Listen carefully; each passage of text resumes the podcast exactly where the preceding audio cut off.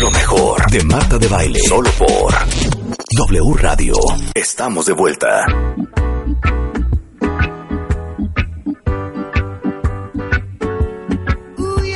Querido Eric, ¿cómo estás? Bienvenido, adorado mío. Gracias, eres totalmente correspondida. El hombre más radical del condado. Y yo creo que todos los que son veganos, vegetarianos, eh, ovo-lacto vegetarianos, bueno, lo adoran y, y se trastornan. Los que gustamos de un chorizo, de un tocino, de una mantequilla, de una margarina, de unos pastelillos, del azúcar refinada, pues tenemos nuestros encontronazos con él, ¿verdad? ¿Cómo estás? Muy bien, pues muy, pues muy contento, muy contento porque vamos a hablar de alimentos peligrosos y vamos a, a mejorar, gracias a Marta de Baile, vamos a mejorar el estilo de vida, vamos a mejorar la salud, vamos a mejorar sobre todo la salud de los niños. Ahora, yo sí voy a decir una cosa. O sea, de vez en cuando, Eric, de vez en cuando, de vez Sí. en nunca. Poco veneno no mata. Poco veneno no mata. O sea, no es que en tu vida vas a volver a comer tocino. Pero si comes tocino tres veces a la semana, de veras. Es demasiado, Oye, tres que veces a la nunca vas a probar un pastel de chocolate porque tenía azúcar blanca. Pues tampoco. Pero que vas a estar usando azúcar blanca a cucharadas todos los días, de ninguna manera. Claro. Les trajo una lista muy fuerte y sugiero que se tomen de las manos del escritorio o del volante de alimentos que urgen eliminen o que tengan muy consciente cuánto ingieren de su dieta. El primer alimento peligroso, la sal refinada. La, lo primero que debe de saber el público, Marta, Rebe, es que todos los alimentos traen su propia sal. Todos.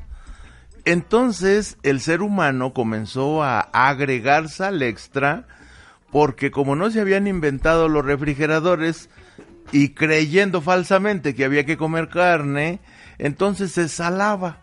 Así como se sala el pescado para fin de año, que todavía se sigue comiendo muy salado, eh, eh, entonces eh, nos enviciamos. ¿Por qué nos enviciamos? O sea, eso es textual. La sal es adictiva y es como cualquier droga, sobre todo si está refinada. Ahora, lo más interesante es saber que la leche de vaca, la leche materna, trae ya sal. Y uno dice, ¿cómo? ¿La leche? Pues sí, trae 48 miligramos de sal. O sea, de origen, de origen. Sí. Desde que se ordeña uno Sí. a la vaca ya trae esa, esos ya gramos trae de sal. sal. Y las manzanas también, ya traen sal. Y la papaya. Y todo lo que comemos ya trae sal. Ahora, el ser humano necesita sal, es indispensable. Claro. El cloruro de sodio es un, es un alimento básico, pero ya está incluido en los alimentos. Así que cada vez que usamos el salero, agregamos sal extra que va, fíjate nada más, fíjense, no se vayan a asustar mucho. No, venga, venga, venga, venga. Cuando uno come sal, el cerebro lo detecta y manda mensajes a riñones y le dice, este cuate está comiendo mucha sal, hay que retener líquidos. Claro. ¿Por qué hay que retener líquidos? Porque la sal cristaliza muy fácil y puede dañar los tejidos del riñón. Hay que recordar que se hace una diálisis completa cada cinco minutos hecha por nuestros riñones. Y si lo que pasa son cristales de sal, pues se rompe el tejido. Y entonces el cerebro dice, hay que prevenir que se rompan los tejidos, vamos a, a- a retener agua en el torrente circulatorio Para proteger. de para manera. proteger. Ahora, si nosotros tenemos más agua en las mangueras, pues aumenta la presión Y me voy a hinchar. y se va uno a hinchar. Porque, ¿Por qué? Porque tenemos exceso de sal.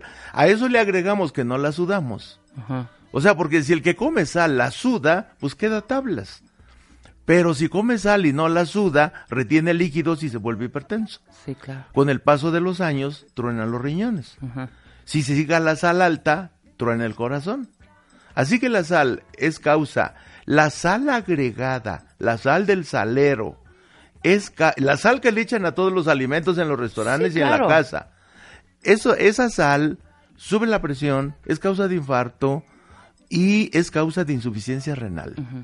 Y ahorita hay más de 12 mil angelitos mexicanos esperando trasplante renal y de esos hay más de 2 mil niños que ya tronaron los riñones por la sal agregada, porque mamá no sabe que no hay que usar. Sí, o sea, claro. ese es uno de los alimentos más O peligrosos. sea, quitar definitivamente la sal. O sea, pero ni una pizquita. Nada, cero. Ni un Cero. que mis pepinitos, ni un tres granitos. Ahora, ni sal yo- de mar, doctor, No, no, Nada. ninguna sal. ni la sal rosa. o Ni- sea, es que ya hay tanto cosa ahora, que- bueno, también, también, también hay que separar. Ajá. La sal refinada es la que es malísima. Esa es la mala, claro. Ahora, la sal de grano, la sal del Himalaya, si uno va a preparar un suero casero, un agua de limón con una pizca de bicarbonato, una pizca de una pizca de sal de grano, eso es muy saludable. Sobre todo si la persona si la persona va al gym, si si tiene una vida activa físicamente, eh, eh, sí hay que se puede usar la sal de grano, pero no para echárselo a todos los alimentos Claro. claro, sino en claro. pequeñas cantidades. ¿Qué es pequeña cantidad? Es una cucharadita rasa para todo el día. Ok, esa es nuestra dosis. Ajá. Ahora, en Naciones Unidas, a través de la Organización Mundial de la Salud, dice, pues no más de dos mil miligramos, o sea, dos gramos. Dos gramos es media cucharadita cafetera para todo el día. Todo el día. O sea, está bien. Sí. Está bien. Ahora, México consume 13 gramos en promedio, Claro. en vez de dos. Es que le echamos sal a todo. O sea, Sal y- la sal y chile no puede faltar en la dieta. Pues sí, y por eso en México la mitad de la población es hipertensa. Claro. Y claro. por eso hay, hay más de 12 mil esperando trasplante renal. Sí, totalmente. Y por eso se infartan, se infarta, se muere una persona por problemas de hipertensión y obstrucción de venas y arterias cada tres minutos. Y uno de los diablitos de la alimentación, pues es la sal blanca, Sí, claro, la refinada, pues. la refinada. Ajá. Así es. Entonces, cero sal. Ya lo oyeron cuentavientes. Bueno, las, la, la cucharadita copeteada de eh, sal de mar. Cucharadita cafetera, Cafetera. rasa. Raza. para todo el día. Sí, claro, claro, claro. O sea, no hay Sí. de, bueno, ya en la mañana ya me, mi dosis, pues igual en la noche tres pizquitas. No, para todo el día. Así es. Ahora, a todos los alimentos industriales les colocan exceso de sal. Por ejemplo, el pan de caja trae entre 700 y 1000 miligramos de sal. Sí, claro. Claro, Ahora- ya están, ya están cocinados con sal. Pues. Están cocinados con sal. Y, y, y si se le ocurre a alguien un embutido, una rebanadita de jamón, pues va entre 1000 y 2000 miligramos. Claro. No, pues ya rebasé mi dosis Entonces, de, ya- ya la de un mes. O sea, además. ¿no? Ahora, los cereales de caja también traen todos más de 1000 miligramos de sal. Claro. Claro. en datos para 100 gramos. O sea, esta campaña que hicieron de no poner en los ceniceros a menos que Sí. usted se lo pida al mesero. En, lo- en los restaurantes. Claro. Están prohibidos los aleros. Sí, claro. A mí sí me funciona. Si yo no veo el salero, yo no pido sal para nada. Claro. Nada más veo el salero y ya le estoy poniendo sal. Sí, ¿no? y de todas maneras, todos los alimentos de los restaurantes traen mucha sal. Sí, claro, ya están cocinados con sal, más la sal que ya trae Sí. de origen el alimento. Así es. ¿No? Ese es uno de los principales Perfecto. problemas. El segundo, doctor. Ay, la azúcar blanda. La azúcar blanca. Ajá. Pues sí, México está en emergencia por diabetes desde noviembre y las razones, pues son los azúcares blancos. Ajá. Pasa lo mismo que con la sal. O sea, todos los alimentos ya traen azúcar. Sí, claro. Ya traen azúcar. Y sobre todo las frutas. Pero el problema es con lo refinado, porque está Sí, sí. obviamente lleno de químicos y otra vez lo vuelven a Sí. colar, le vuelven a echar para que blanquee más. ¿Es sí. todo eso? Es el problema. Ok. O sea, tenemos una mala costumbre heredada de las costumbres del siglo XVIII y XIX de Estados Unidos y de Europa, de que los alimentos deben de estar bonitos. Y bonito es sal totalmente blanca, azúcar totalmente blanca, harina de pan totalmente blanca. Si un plátano tiene una manchita negra, se tira a la basura o se le da a los marranos porque ya se pasó, debe de ser amarillo clarito.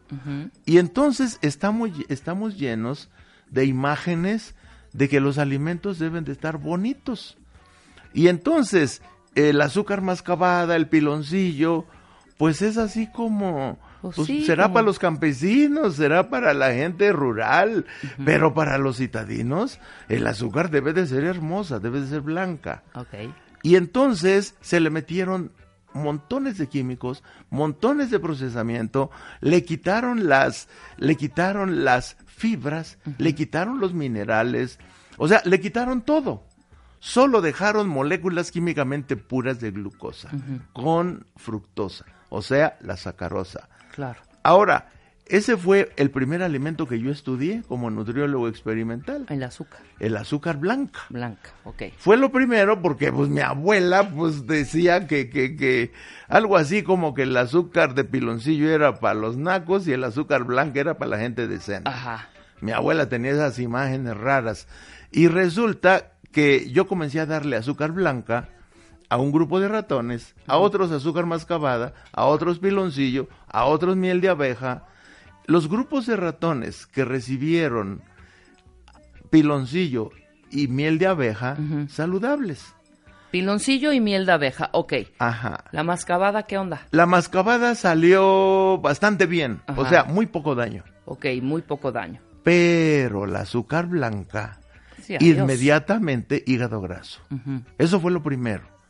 Lo segundo, pues se volvieron diabéticos. Claro. ¿Qué hace, doctor, rápidamente la sangre, perdón, el, el azúcar en nuestro cuerpo, en la sangre? Se Lo convierte primero, en grasa. lo primero que hace es llenar de grasa toda la, llenar de sangre, digo de azúcar, llenar de azúcar toda la sangre.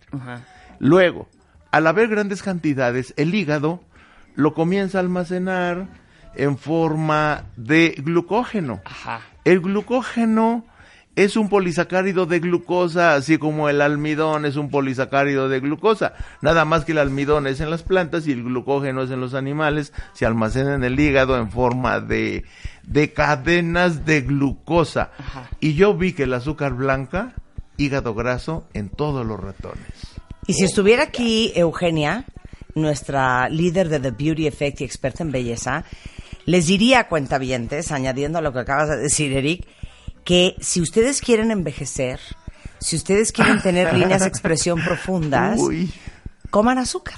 azúcar Exacto. blanca. Claro, azúcar Blanca, blanca. sobre todo. Claro. Azúcar blanca, porque si uno come piloncillo, no hay daños. Sí, pero nadie se va a poner a pedir un piloncillo para su café en un restaurante, Eric, por favor. No, pues no hay, no hay. No, No pero, hay. o sea, el día de o- hoy en día, o sea, echarle tres cucharadas de azúcar blanca a tu Sí, café sí. o a tu té, como diría mi papá, eso es veneno, hijita, eso es veneno. Claro. ¿No? Sí, sí, sí. Así es, Marta. Entonces la dosis no nos va a perdonar ni tantito, ni una pizquita. Azúcar blanca cero. Cero. Ok, bueno. si uno quiere usar, si uno quiere usar azúcar, un dulce, está el piloncillo, está la miel de abeja y está la miel de agave. Pero aparte hay tantos sustitutos también, perdón, no sé si eres ¿Sí? fan o no. Splenda, no puedo vivir sin él. Stevia es una maravilla. O sea, hay muchas otras opciones. Sí. Yo no sé para qué usan azúcar blanca. Porque es la tradición. Para hacer un pastel, pues úsenlo con un sustituto. Pero lo que está diciendo Oye, el que van a hacer una malteada, usen un sustituto. Claro. Claro. Oye, que van a poner, usen un sustituto. La diferencia es que no sube la glucosa en sangre. O sea, yo Sí, pensé claro. que venías a decir una lista de cinco o siete cosas que urgían eliminar la dieta. No, nos O sea, quitó pero vamos en 36. Sí. A ver, A ver, ¿qué da pasemos a la siguiente. Y me quedé corto. Sí, ya sé. A ver, vas, la siguiente. Bueno, pues la, la- la siguiente es la harina refinada de trigo, la harina refinada de arroz, ri- harina refinada de maíz. O sea, es otro, es otra presentación del azúcar. Los cuentavientes deben de saber que el azúcar blanca y la harina de trigo es lo mismo, pero es más peligrosa la harina de trigo ¿Por? Porque el azúcar blanca es un disacárido, o sea, es una molécula hecha por dos azúcares. Una es glucosa y la otra es fructosa. Pero en el caso de la harina de trigo, blanca, refinada, hermosa, es pura glucosa. Así que para un mexicano, que tenemos la genética de la diabetes, la mayoría de la población, comemos harina blanca refinada en cualquier Presentación, platillo, en cualquier claro. presentación, es 87% glucosa químicamente pura.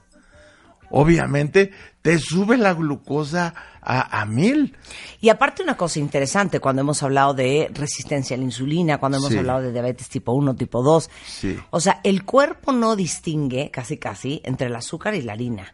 O sea, y los No. carbohidratos simples. No distingue porque son lo mismo. O sea, al final, un bolillo te va a causar lo mismo Sí. que, por decirte, tres cucharadas de azúcar Sí, sí, blanca. así es, ¿No? así o es. sea, al final se convierten los dos en glucosa en el cuerpo. Sí. Entonces uno dice, ay, pero pues, ¿qué tienes? Si no estoy comiendo azúcar, pero estás comiendo una cantidad industrial de harina blanca o de carbohidratos simples, para Sí. efectos de, de niveles de insulina y de producción de insulina, es Claro. lo mismo. Así es, y eso provoca envejecimiento prematuro y por eso Claro. tiene toda la razón Eugenia, porque uno obliga al páncreas a trabajar horas extras, Claro. obliga al páncreas a mucho mayor esfuerzo, obliga al hígado a trabajar en exceso para transformar la, la glucosa en triglicéridos. Primero en glucógeno, luego en triglicéridos y luego se almacena abajo de la piel. Claro. Oye, esta no te la voy a perdonar, ¿eh? Esta, esta no te la voy a perdonar, esto no te lo voy a aceptar y esto te lo voy a pelear como gata boca arriba. ¿Pero por qué? ¿Por ¿Cuál qué? es tu problema ahora con la salsa soya? Pues es que... Entonces ya ni sushi puede comer uno. Es que 100 gramos de salsa de, toya- de soya tiene 6 mil miligramos de, de, de, de sal. Es sal. Por eso. Pero, ay, ¿cuánto, cuánto, Seis cuánto, cuánta miligramos. soya agarra uno cuando, digamos que, Cuando, sope- Bueno. cuando goteas. cuando Pues es- sopeas o- tu, tu sushi, sushi. en salsa soya? Pues es que, es que ahí hay 6 mil miligramos de sal y la OMS dice no más de 2, ahí hay 6. Entonces, pues, pues échale una gotita nomás. Tú que eres fan de la salsa de soya, pues una gotita o dos y no bueno, más. la ponzu, que Es está que nada más puedes tomar de sal al día una Dos cucharadita cafetera Cafetera, raza. raza. Para- al día. Para todo el día. Te lo juro que se me hace cero grave tanto la sal. No, hija. Se me hace más grave el azúcar y la harina. Bueno, el azúcar Cero sí- el grave azúcar la- sí está Aparte cañón. no es como que uno anda tomando salsa soya todos los días. Una vez, por No, ahí, pero que va échale, uno a un échale, japonés. échale que ya trae el alimento ya per se desde que nace sal. Sí. Más la sal que le agregas. Más, Bueno, y si vas a no un a restaurante, más la sal que le agregó La salsa el soya chef. no la voy a discutir. Ahora, mira, tus cuentavientes nomás que se midan muchísimo y que usen lo mínimo posible. Claro. ok. Aceite de coco. Ay, esa es una maravilla de noticia. A ver. Es una maravilla de noticia que los cuentavientes sepan que una cosa muy distinta son las grasas vegetales, otra las grasas animales, pero hay un grupo de plantas, las palmas, que producen grasa igualita que los marranos. Y producen grasa las palmas igualita que la leche de vaca, la mantequilla. Entonces, la Asociación Americana del Corazón en estos días acaba de dar a conocer siete ensayos y el último hecho recientemente por la Asociación Americana del Corazón y concluye, el aceite de coco no lo deben consumir los humanos. Si lo consumen, pasan varias cosas. Primero, el aceite de coco es 14% ácidos grasos de excelencia, 14%. Pero el otro 86% son grasas saturadas igualitas que la manteca y la mantequilla, 86%. Esas grasas saturadas, igualitas que las animales, tapan las arterias, producen hipertensión, pero además Cancerología de Estados Unidos y de México dice, pues también es causa de cáncer, y Nutrición dice, es zona roja de alta peligrosidad la grasa, el agua de coco de excelencia, Sí. pero la grasa no. Ahora. Lo blanquito riquísimo del coco con Yo les voy a dar, no. ahora sí que para muestra, un botón de lo que está diciendo el maestro Eric Estrada. En la Polinesia francesa, Bora Bora, Morea, Tahití, todo lo fríen con aceite de coco. Sí. Todo es con aceite de coco, todo es con leche de coco, todo es, todo es con coco. Sí. ¿Han visto fotos de la población de la Polinesia? Obesa, claro. Sí. Enormes. Pues sí. Son enormes. Pues con sí. serios problemas de obesidad y yo, yo deduzco que es la cantidad de coco que comen. Así es. Ahora, la grasa saturada. Ahora, uno, uno ve ahorita cientos de comerciales en internet a favor del aceite de coco. Y todo lo que dicen es cierto. Pero lo que no aclaran es que todas las maravillas que dicen corresponde solo al 14% de la grasa. Claro. Y que el otro Claro. 86 le da al traste. Ok. Agárrense cuentavientes porque regresando del corte, hijo, la lista está, les va a doler en el alma. Y otra cosa que está en esta lista que lo peor es que no te puedo ni discutir, ni discutir, Porque tienes razón. porque tienes toda la razón. Exacto. Pero ah, qué sabroso es el tocino. Regresando del corte en W Radio.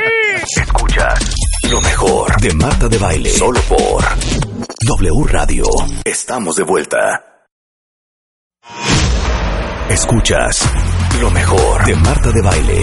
Solo por W Radio.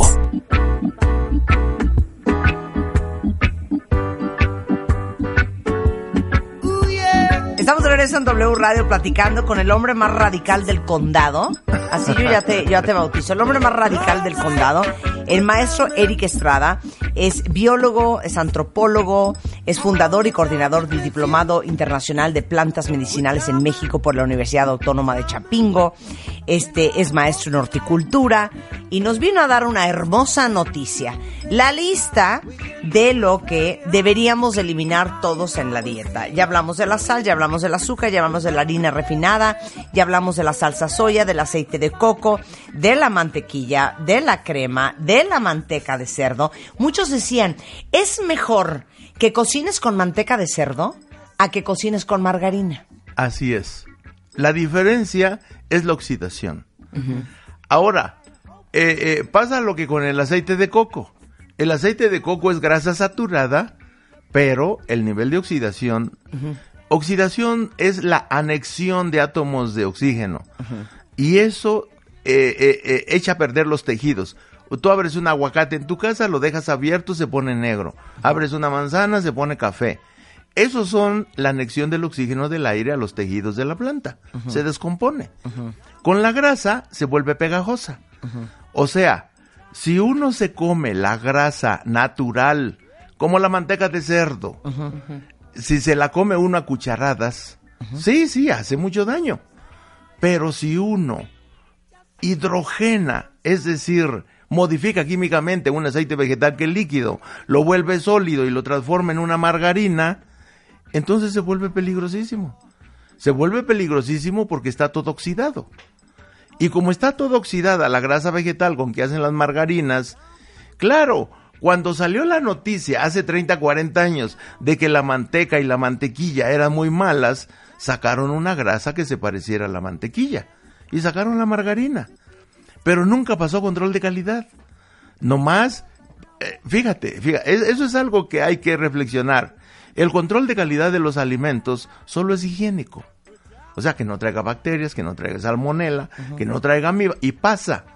Pero no pasa control de calidad, de la calidad de las sustancias. salud, de salud.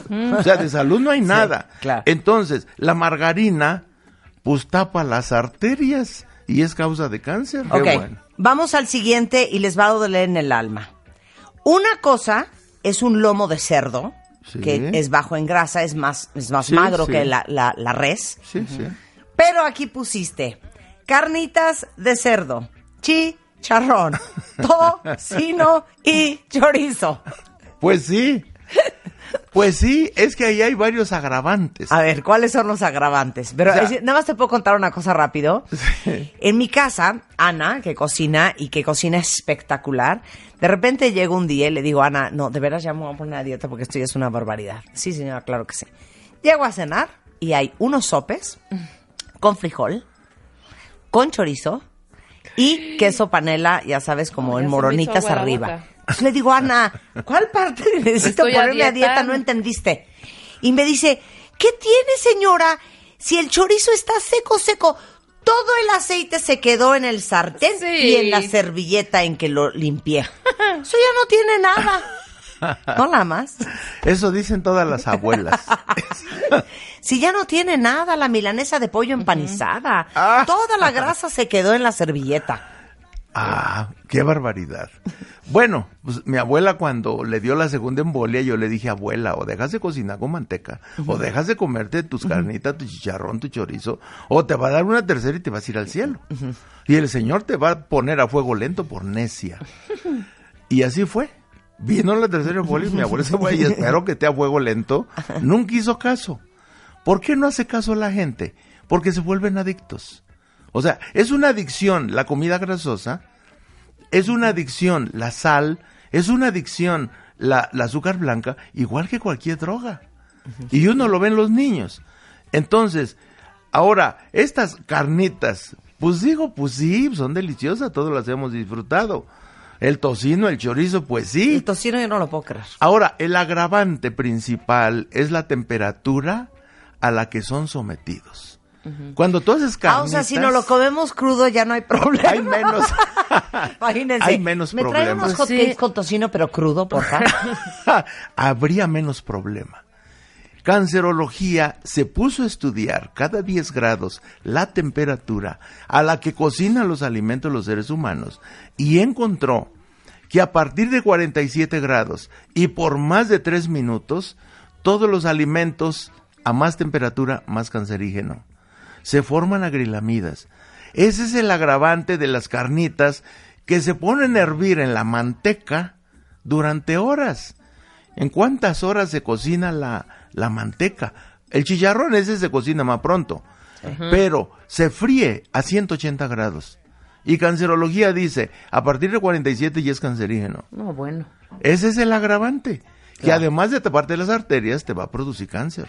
Pues Claro. ¿para qué le mueves? Si quieres Claro. vivir 100 años sin enfermarte No, pues nunca. tampoco 100 años, doctor, pero Sin una buena, enfermarse. una buena calidad de vida, claro, a llegar a la vejez por lo menos Sí, sano. Sí, Claro, sí. ¿no? Ok, a ver, pusiste en esta lista también la yema de huevo. Pues sí. No, ya, Eric, ese Pues también te sí. pones bien pesado. Si te gusta el huevo, cómete las claras. Las yemas no. ¿Por qué?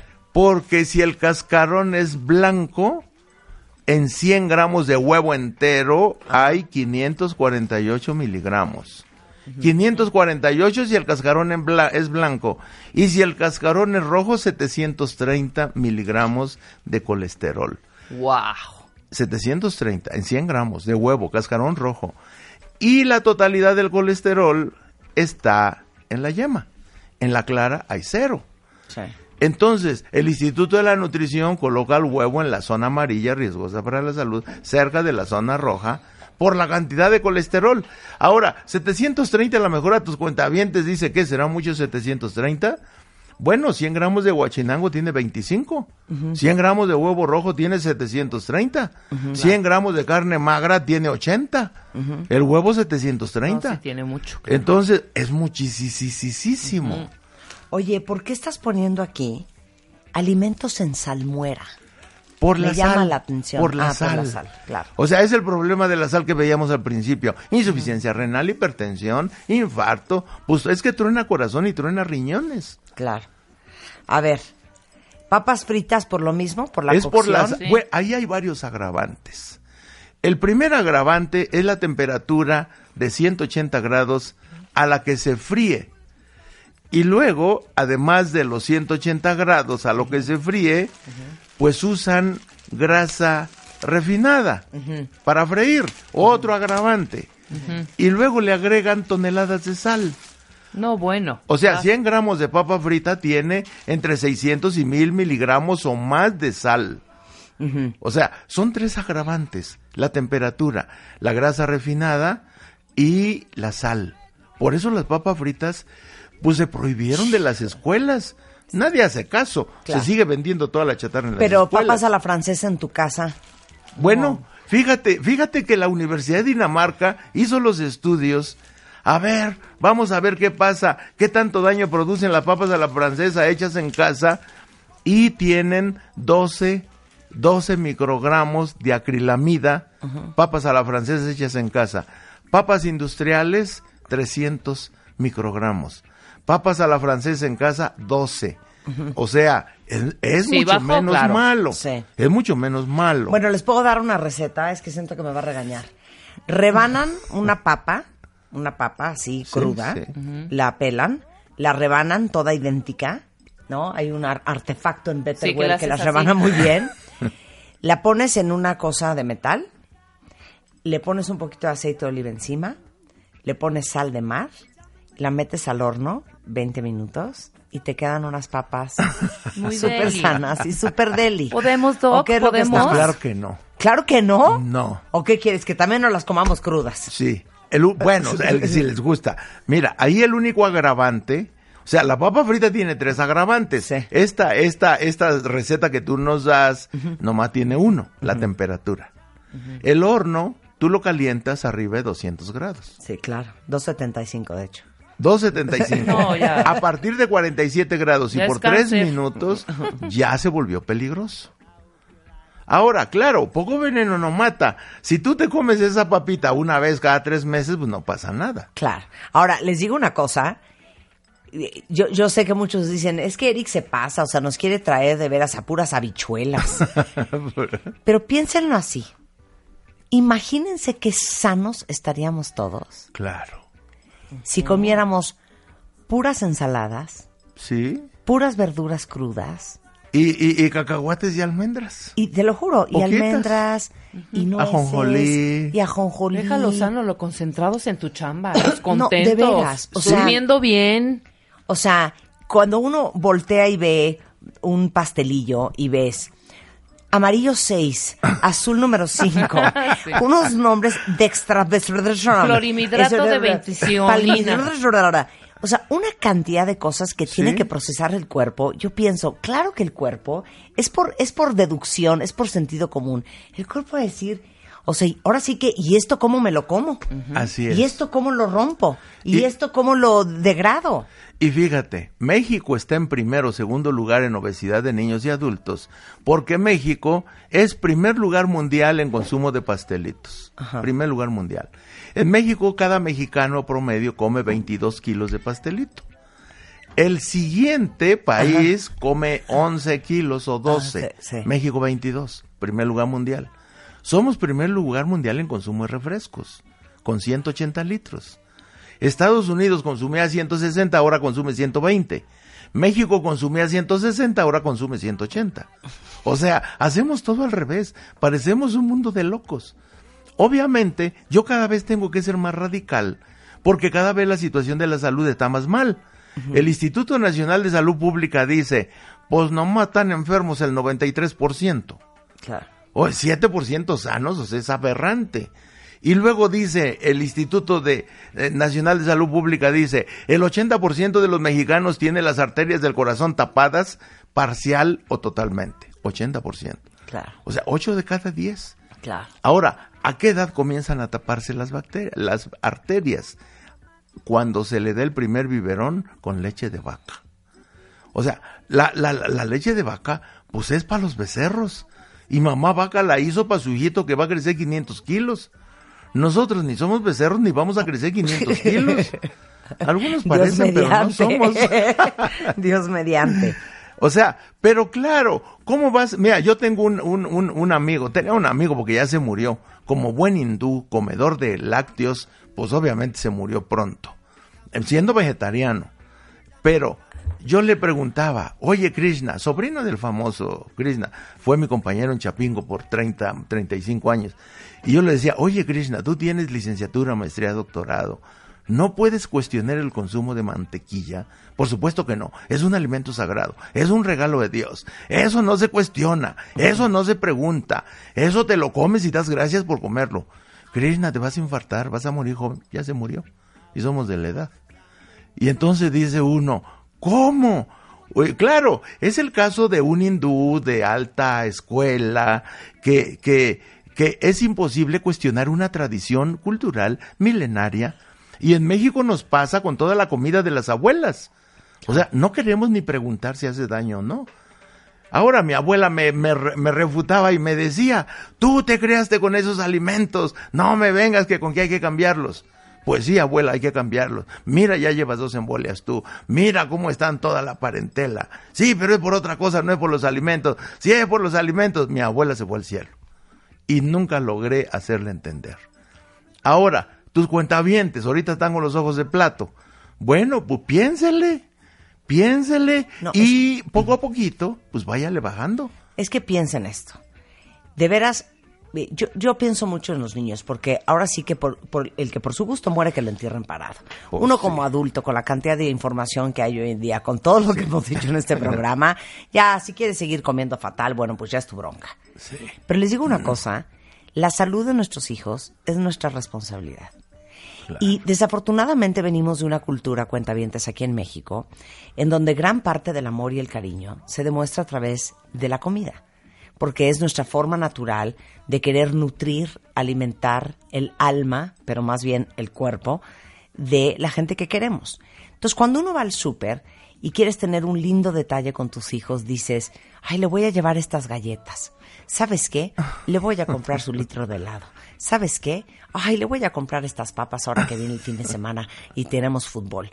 Y lo hacemos como un acto amoroso. Sí. Si ustedes se paran ahorita en su alacena y ven todo lo que compraron en el súper y toda la comida a la cual sus hijos tienen acceso, piensen que ese gesto, lejos de ser un gesto amoroso, es un gesto totalmente destructivo. Porque no importa, de vez en cuando darse un gusto, de vez en cuando, porque tú eres muy radical y tú quieres que ni de vez en cuando. No. Pero si de vez en cuando uno se da un gusto, no pasa nada. El problema es que esta sea nuestra alimentación diaria, tres y cuatro veces al día, Sí. todos los días, todas las semanas, todos los meses, todos los años. Entonces, con todo cariño le hiciste tu milanesa empanizada, y siempre digo milanesa de pollo empanizada, porque es mi delirio. Pues tu sí. milanesa empanizada de pollo delgadita, súper doradita, con limón y sal, con unos frijoles en bal al lado, o con unas papas a la francesa espectaculares, como un- un- una expresión de amor le estás haciendo tanto daño a tu familia seguir cocinando así y seguir friendo los alimentos y seguir utilizando tanta azúcar y tantos jugos procesados y, y- y tanta fruta y tanto aceite. Así es, Marta. Es una desgracia saber que la infancia prácticamente de todo el planeta está enferma a un nivel de 70-80%. O sea, ¿cómo vamos a educar niños todos enfermos? Por Dios.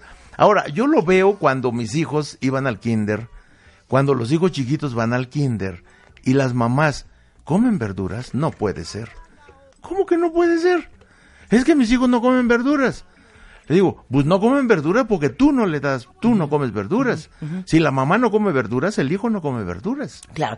Y tuvimos una antropóloga eh, del alimento, o sea, que explicó por qué nos gusta lo que nos gusta, por qué comemos lo que comemos, por qué un niño en Japón desayuna verduras, pescado, ¿no? O sea, ¿por qué desayuna así y nosotros desayunamos unos chilaquiles con unos huevos, salsa, Una crema, torta de queso. ¿no? Una torta de tamal. Y explicó que claro que es un tema cultural, claro que es un tema del desarrollo de las papilas gustativas, es un tema eh, de, lo que has estado expuesto en tu familia y claro, como dices tú, y de lo que uno ve. Si tú no ves que nadie en tu familia come verduras o come sano, como por qué crecerías tú queriendo comer así. Y la desgracia, Marta, es que en México el 80% de los niños no come verduras. Solo come el 20%. Eso es una desgracia nacional. Ahora, frutas, la mitad de los niños no comen fruta, la mitad sí. Eso es lo que nos tiene en una transición alimenticia de frutas y verduras hacia los cereales. Ahora la mamá va y compra sopas de vasito y le echa agua caliente y ya resolvió el problema de la comida, con harina refinada salada, sin nutrientes. Claro. Entonces, claro, tenemos que aclarar que una cosa es alimentarse, llenar la panza de harina Sí, sí, con sal, y otra cosa es nutrirse. claro. Y en México la infancia no se nutre, se alimenta. Claro. Y acuérdense esto, cuentavientes, nada más eh, comidita para el pensamiento. Sus hijos no pueden comer lo que ustedes no compran. Pues claro. Sus hijos no, es muy difícil que tengan acceso, más que los que llevan dinero al recreo, a comida que en tu casa no hay. Pues ¿no? claro. ¿No? Entonces, piénselo bien. El maestro Eric Estrada está cada 15 días en el Centro Médico Siglo XXI aquí en la Ciudad de México, dando unas clases y dando unos cursos y dando talleres y dando consulta increíble sobre el tema de la herbolaria. Herbolaria y ahora tenemos que enfocar el estilo de vida, nutrición, ejercicio, control del estrés y esas cosas. Claro. Eh, si quieren ver el calendario de cuándo son estos eventos, son los sábados en la mañana en el Centro Sí. Médico Siglo XXI. Pueden entrar a ericestrada.com Punto o, MX. Ajá, punto MX o arroba herbolaria eric este, ahí viene toda la información ahí para yo lo encontrarte. subo, lo- yo lo subo, que ahí voy, ahí voy para el centro médico. Te queremos, Ahí Eric. voy con Marta de baile. Te queremos, Eric. Un Y yo placer tenerte aquí. Toda la lista entera que nos faltó, si le quieren echar un ojo para jalarse los pelos de la cabeza, eh, la estamos subiendo ahorita martadebaile.com. Alimentos que urge eliminen de su dieta según el, el maestro Eric Estrada. Escuchas lo mejor de Marta de Baile. Solo por W Radio.